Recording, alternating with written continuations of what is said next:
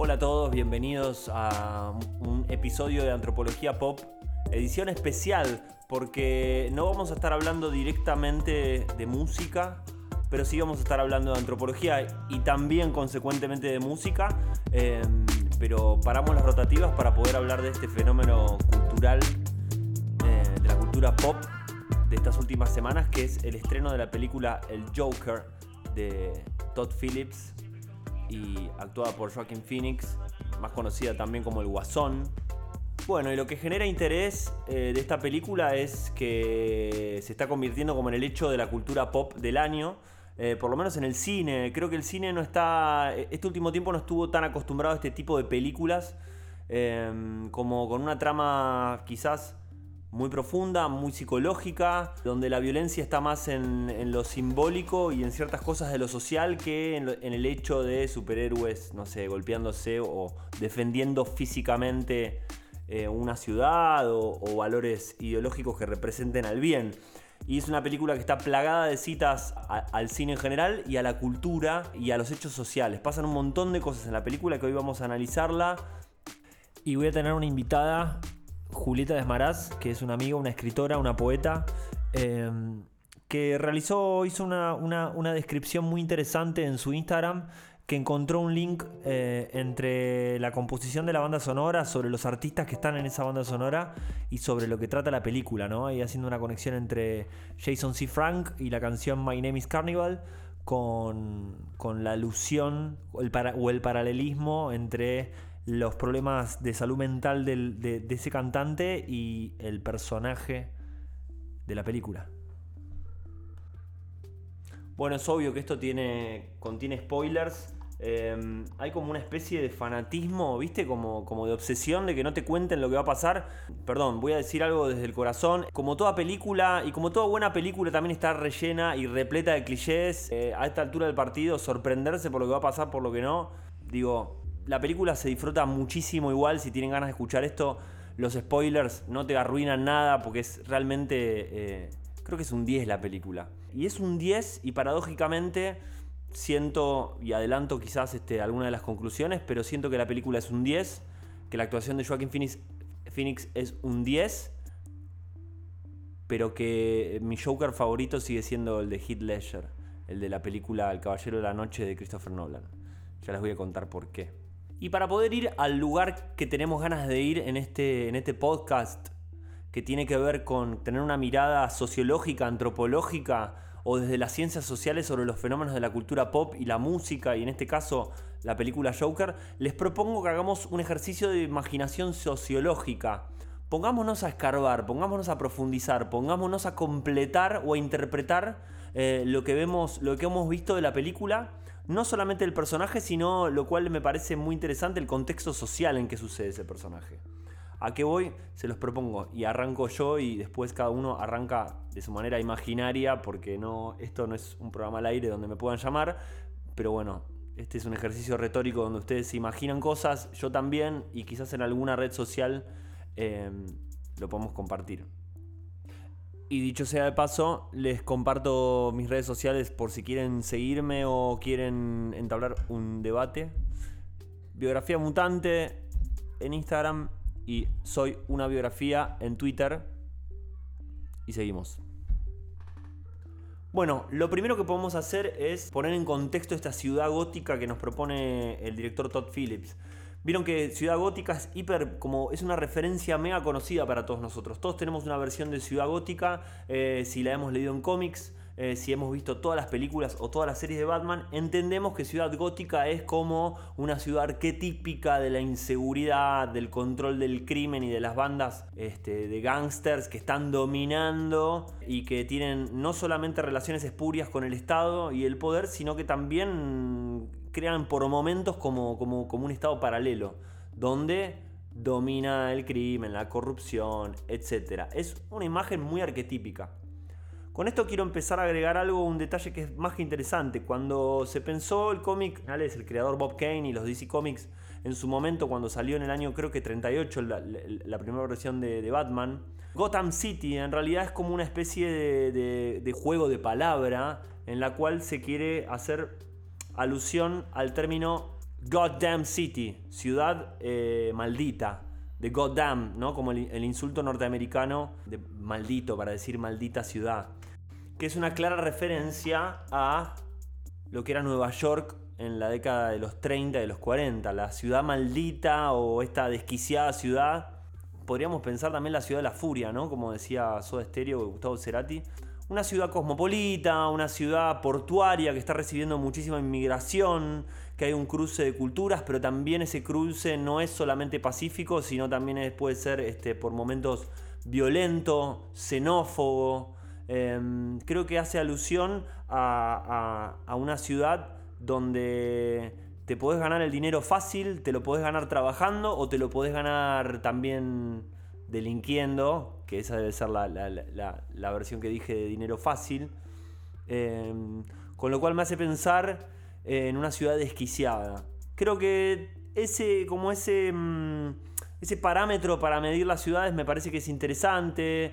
Creo que Buenos Aires, Rosario ha sido así en la época, las épocas más grandes de inmigración. Em, se puede decir que también Gotham City es una alusión a Chicago. Lo más loco es que la traducción al español se le dio ciudad gótica. Em, algunos dicen que Gotham es una alusión a, lo gótico, pero en realidad sería Gothic City, ¿no? Si queríamos traducirlo literalmente. Por lo tanto, empieza con ese juego. Con lo cual nos, nos da un contexto de que estamos hablando de una ciudad que no existe, pero que un poco existe, ¿no? Em, hay un crítico, un crítico de cine, Quintín, que hace poco habló en un artículo en La Nación, pero es muy interesante que hizo una crítica que le parecía que la película, viste, era, era otra película más donde no nos muestran la realidad, donde no, no es realista porque es otra ciudad ficticia. Bueno, creo que ahí hay muy poca investigación al universo de los cómics, que tienen como componente mitológico. Son narrativas de lugares que existen pero que no Perdón, son narrativas de lugares que no existen pero que existen en realidad. Tenemos entonces esta ciudad, Gotham City, ubicada para mí entre 1979 y 1981, y les voy a explicar por qué.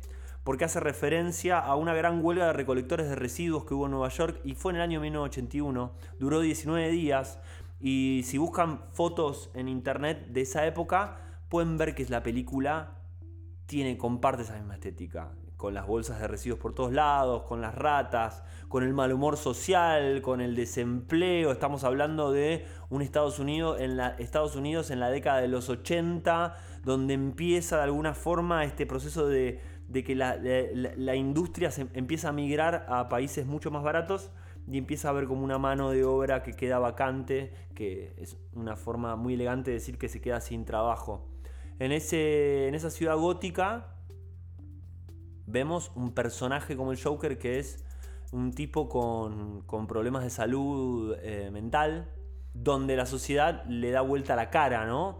Eh, lo que vemos es que hay un destrato de, falta de empatía. Y la falta de empatía nos puede, nos puede llevar a pensarlo desde un lugar mucho más interesante, por lo menos para este podcast, desde lo sociológico. Una ciudad donde, por ejemplo, hace 19 días que los recolectores de residuos están de paro y el Estado, la alcaldía, el Estado local no puede solucionar ese conflicto y tienen de alguna forma a toda la ciudad y a toda la población viviendo en la mugre. Poca capacidad de resolver conflictos. Estamos hablando de un Estado ahí que empieza a fallar. Y después vemos el, otro, la otra gran, como podemos decirlo de alguna manera, simbólico de estado ausente, que es em, un programa de asistencia, de ayuda mental, que le recortan los fondos y deja de tener tanto trabajadores sociales como proveer medicamentos gratis. ¿Alguna coincidencia con la realidad? Yo no, no, no me hago cargo.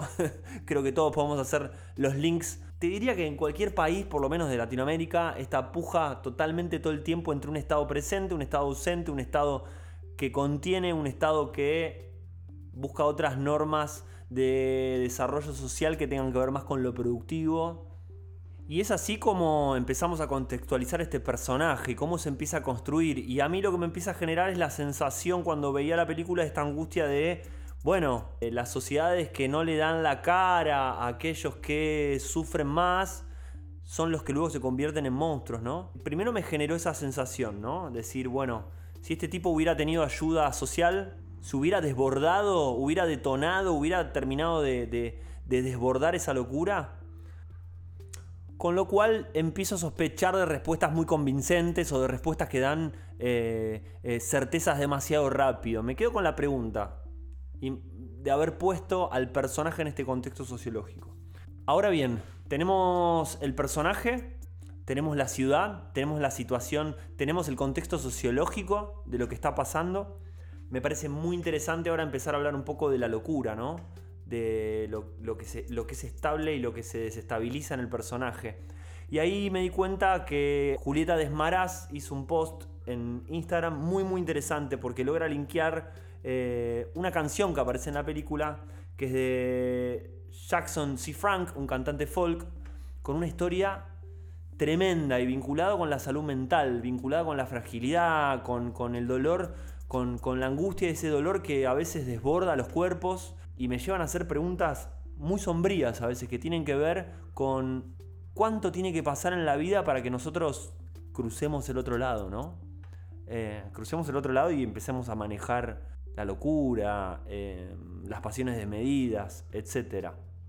Con lo cual ahora inauguro en este podcast en este episodio inauguro la idea de conversar con amigos y amigas, referentes, megacapos y capas y súper inteligentes y con aportes muy lindos eh, en el formato al que denomino vida ultramoderna, donde es muy difícil en una goddamn city, en una ciudad este, maldita, condenada, con un transporte público que tardás una hora para ir a cualquier lugar, eh, conversaciones a través de WhatsApp. Así que Em, ahora vamos a escuchar un audio de Julieta contando un poco el primer link de El Joker con la música, que es a través obviamente de la locura y de la fragilidad de las almas.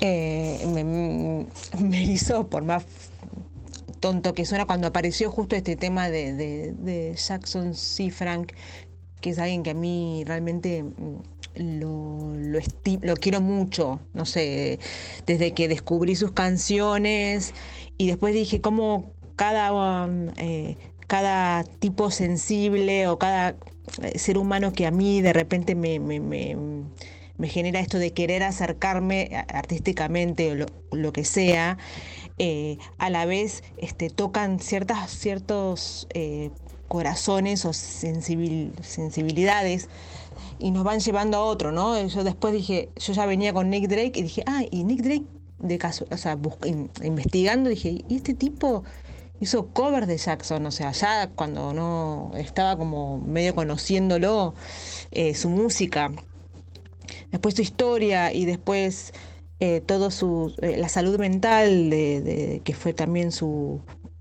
sí, su estigma, digamos, ¿no? Porque a la vez pienso, eh, viste, la peli no, no, no trae mucho esto de, de, Batman y no sé qué, pero a la vez digo, y si fuera, porque si bien el Joker tiene una cosa así como de bipolaridad, también pienso en que uno puede ser medio Batman y Joker también, o sea, como que uno tiene esas dos condiciones. sinceramente no, no, a mí no me, no me sucede. Y después me tocó más a fondo porque es una, cuestión personal. Yo tengo una mamá que, tiene problemas mentales y hay momentos como el que tuve hace poco de, bueno, no de amigarme con eso, pero bueno, de, encarar las situaciones ir a, ir a visitar los lugares que son muy dolorosos. ver las caras que tiene cuando no deja de ser mi mamá, aunque nunca lo deja de ser. Bueno, esto todo un tema, entonces como me agarró ahí, me agarra mucho eso también de, decir, bueno, no, no se puede juzgar. ¿Qué pasa por la mente de, alguien que sufrió? Eh, a veces no, digo, volverse loco es una manera de poder lidiar con las cosas. Lamentablemente no es una elección este, nadie quisiera, pero a veces es, es bueno, para atravesar esto me tuve que transformarme en esto, ¿viste? Es raro. Y, y pienso también en la sensibilidad de este tipo que, que tiene con la música y que justamente eh, no es una sutileza maravillosa que se ha puesto un tema de, Jackson C. Frank en la peli, sabiendo los que conocemos la historia de, de C. Frank, que este tipo tenía trastornos severos, eh, eh, no de, rasgos de personalidad y otras cosas de esquizofrenia, eh, por una tragedia que vivió cuando era chico. Entonces, digo, hay veces que las tragedias uno dice las olvidó pero contra el abandono no, no, no, digo, a veces es, por más eh, tonto que suene, que también es terrible el abuso, pero no hay nada peor que el abandono, porque uno no, por más de que uno lo, atraviesa, eh, en algún momento alguien no te quiso, está ese es imposible, es como muy, ya el daño está hecho, ¿viste? Y eso hace estragos en los seres humanos y es algo que a mí me, me, interpela mucho y digamos, es una historia que, que, de, alguna forma eh, atravieso cuando mi mamá se convierte en esta especie de niña, digamos, es rarísimo, es muy privado, pero a la vez digo, eh, una forma de, de, de sentirse acompañados a través del arte y este, esta película me, pasó eso de que justo ves pequeños hombres o seres humanos en realidad, más allá del género que no me interesa, es, eso, ¿no? Es que eh, es eh, cuando el arte puede, porque a veces que eh, igualmente el ser humano no puede más. Y eso es lo que sucedió con Cifrank, ¿no? O sea, tuvo una tragedia, después la, superó en el sentido de superar Em, a través de, las canciones y unas, unas, letras increíbles y maravillosas, pero igualmente el daño estaba hecho.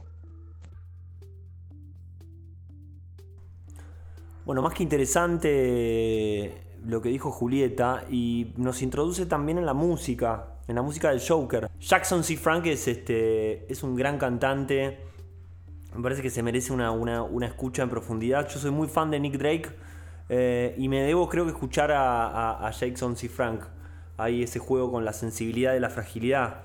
Es interesantísimo pensar cómo la obra está, es una composición en, todo sentido, ¿no?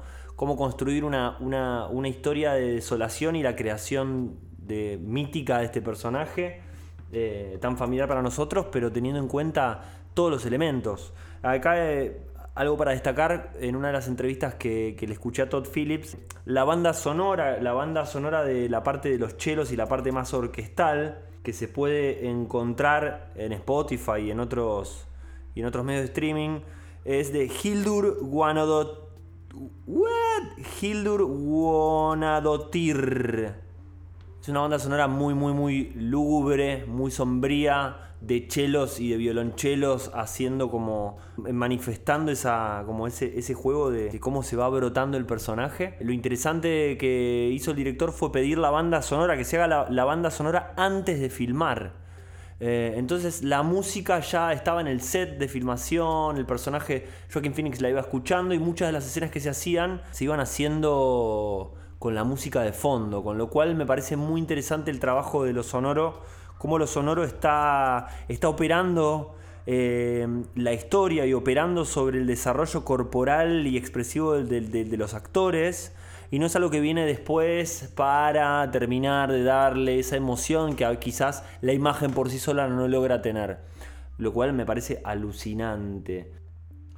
Bueno, también quiero centrarme en un momento específico de la película que tiene que ver con todo lo que ocurre a partir de ese momento donde el Joker desencadena el triple asesinato de estos tres empleados de Wall Street, estos tres yuppies o agentes de bolsas de Wall Street, que luego de haber sido el Joker amedrentado por ellos en el subte, decide desquitarse utilizando el arma que le habían regalado un compañero de trabajo y los asesina. A partir de ese hecho eh, se desata socialmente una revuelta porque digamos que el colectivo de la sociedad o el colectivo de un sector no representado por la política de la sociedad que tiene que ver con las clases trabajadoras, siente que se hizo justicia, ¿no? Que un personaje enigmático tomó venganza sobre tres representantes de, cierto malestar ocasionado por el mundo financiero en la ciudad. A partir de ahí se, genera una revuelta social muy al estilo también haciendo para mí homenaje a lo que es B de Vendetta, a un, cómic muy viejo como B de Vendetta, o a la Casa de Papel, la idea de ponerse máscaras que representan símbolos y que representan algo que puede unir colectivamente a un todo y lo puede hacer como provocar el estallido social. A partir de eso, por un lado se desencadena, digamos, o se desata toda la trayectoria del, protagonista, ¿no? Que lo lleva a ser quien es eh, como personaje arquetípico y, personaje emblema del mundo de los villanos del mundo de DC. Pero por otro lado, ocurre algo socialmente. Se genera en el contexto en el que este personaje se desarrolla eh, algo que es más de índole política, por decirlo de alguna manera, que es lo siguiente.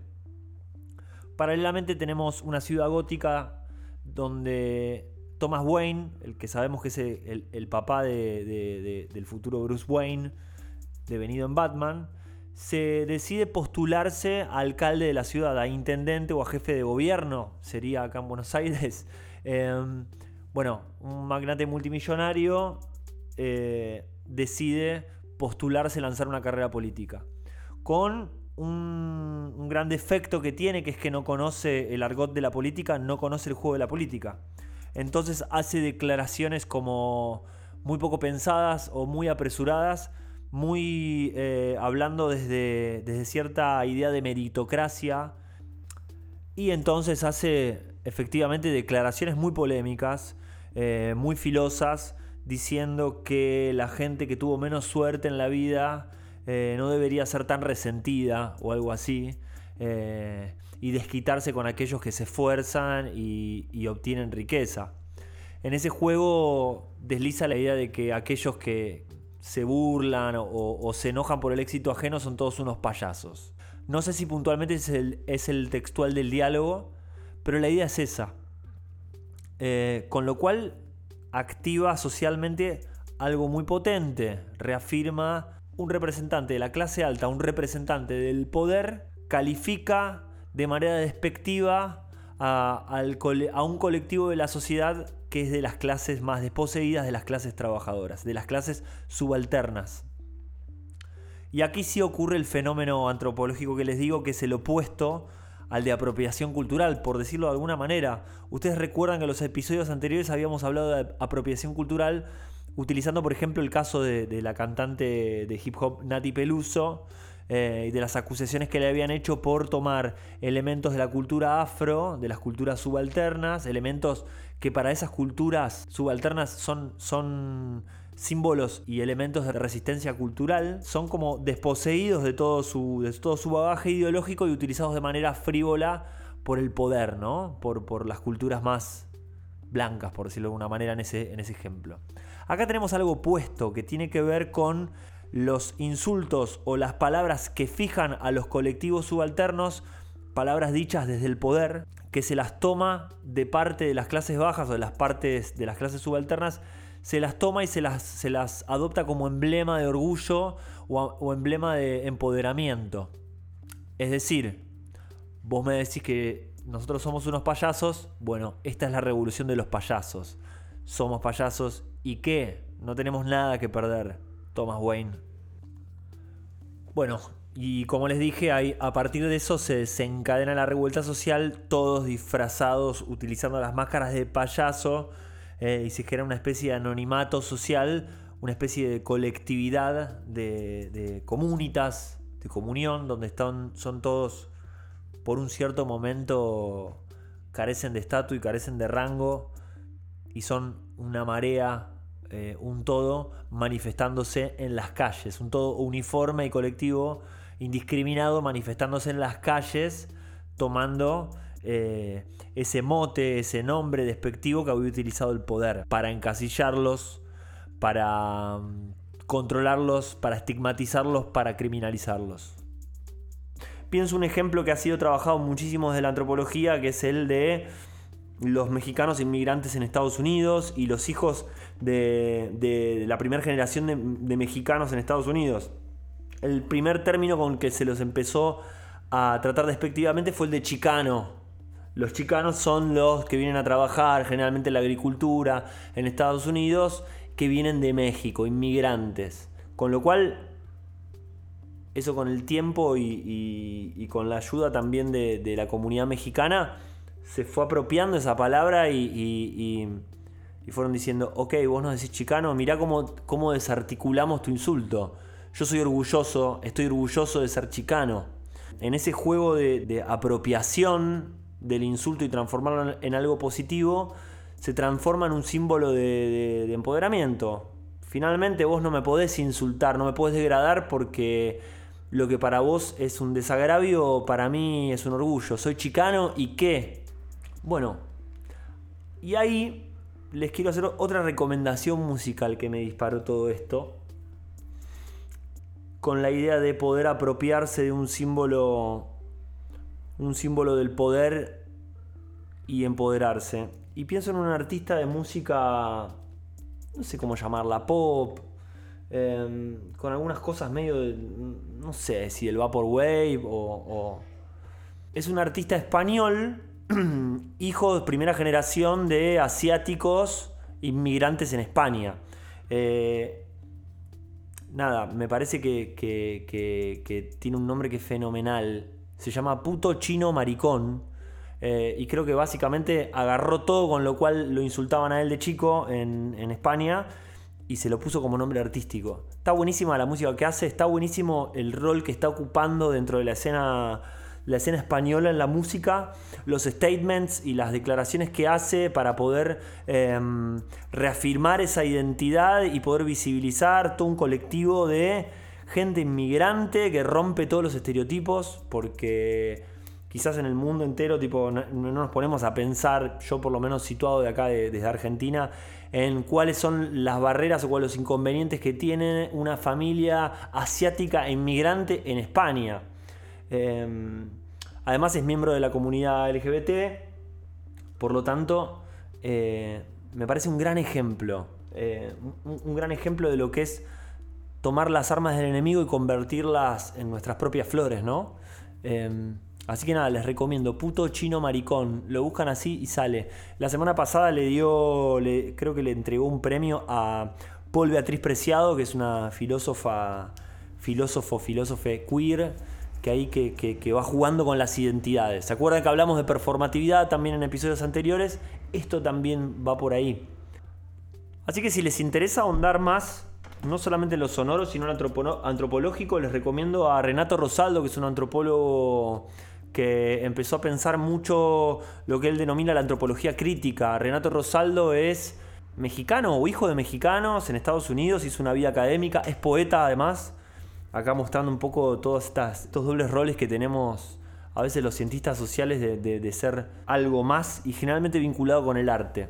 Él también piensa, hace aportes, Renato Rosaldo, para, lo que es una antropología crítica, que tiene mucho que ver con esto, y la tiro acá y la podemos hablar en otro episodio para no irnos por las ramas, pero tiene que ver con, poder hacer una filosofía, poder hacer una antropología situada socialmente en tiempo y espacio. Eh, ¿por, qué? ¿Por qué usamos los pensadores de Europa para pensar la Latinoamérica de hoy, por ejemplo, no? ¿Por qué pensamos, por qué siempre utilizamos a, no sé, Nietzsche para pensar ciertas cosas y no autores locales? ¿Por qué el miedo? ¿Por qué la alienación? ¿Por qué la sensibilidad? ¿Por qué la locura? No la podemos contextualizar y entenderla bajo ciertos parámetros sociales. ¿Por qué generalmente todo lo que es patologizado, todo aquello que, que es categorizado y que se nos baja de los países centrales, ¿no? Digo, de vuelta, estamos pensando un Joker eh, también una locura construida en una ciudad de, anglosajona de, un país este, mega industrial. ¿Por qué no pensamos la locura en contextos más latinoamericanos? O de donde sea que estés escuchando este podcast, ¿no? Pensar local. Me parece que es interesante esto que trae la antropología. Pensemos los problemas desde nuestra contextualización sociocultural. Desde aquí y desde ahora pensémoslo. Y bueno, esta conversación ya se hizo un poco muy larga. Me parece que estamos bien.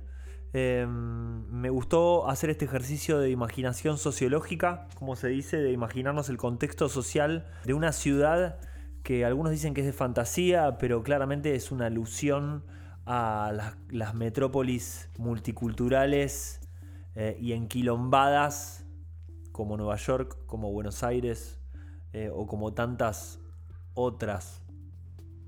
Recapitulando, hicimos un ejercicio de imaginación sociológica y pensamos la ciudad de Gotham City pensada desde variables sociológicas, económicas, etc. El rol del Estado, el rol de las clases altas, el rol de las clases trabajadoras. Julieta nos habló de un paralelismo entre Jason C. Frank, este cantante folk que vivió los desmanes y las sensibilidades que le trajo la locura, comparándolo y haciendo un paralelismo con los desmanes y las locuras y el apetito por la destrucción de The Joker. Hablamos de la revuelta social en Ciudad Gótica y cómo, cómo, podemos ver la apropiación de las clases subalternas de los elementos del poder o las palabras con las que el poder busca fijar a las clases, a las clases dominadas. Seguimos hablando de Puto Chino Maricón, que es un artista increíble, un, cantante, arquitecto, escritor y activista español, eh, inmigrante taiwanés en España, obviamente. Y me despido con lo que les dije al principio. Eh, les voy a decir los dos motivos por, los cuales Heath Ledger sigue siendo para mí el, mejor Joker de la historia. A pesar de que el de Joaquin Phoenix es un 10. Eh, para mí el Joker de Heath Ledger tiene dos características irreemplazables y que debería tener todo Joker. Una es impredecible y dos nos mete mucho miedo. Cuando aparece, te da cagacito. Bueno, biografía mutante me pueden buscar con ese nombre en las redes sociales. Soy una biografía para Twitter. Si quieren, síganme. Les mando un abrazo y nos vemos la semana que viene.